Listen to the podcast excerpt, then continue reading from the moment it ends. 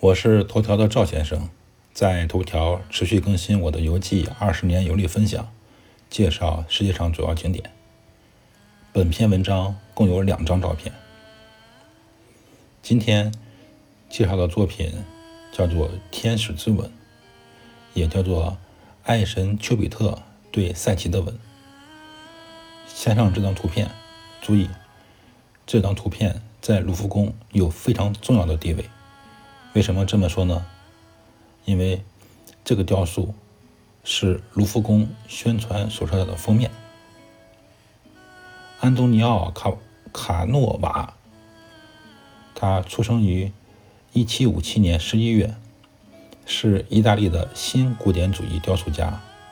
他出生于威尼斯附近，位于阿尔卑斯山脉余脉山路的一个小村庄，叫做波塞萨诺。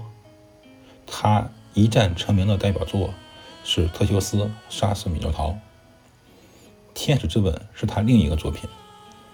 这个作品特别细腻，配合大理石的圆润，凸显了天使的柔美。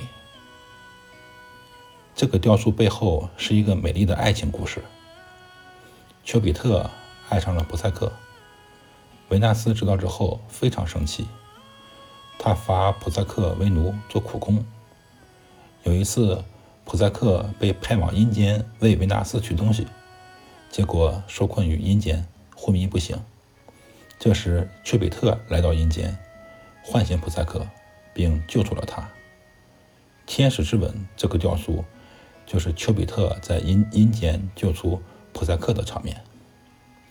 那么，为什么维纳斯会反对丘比特的爱情呢？这两位希腊神话故事里的神仙是什么关系呢？知识点一，很明显，维纳斯是丘比特他妈。看来，不管是中国还是外国，不管是现实世界还是神话世界，当妈的这些人有一个共同的爱好，就是插手儿子的爱情。我猜，维纳斯阻挠丘比特与普赛克相爱的理由就是，我这都是为了你好。赵先生，二零二零年。十月三日。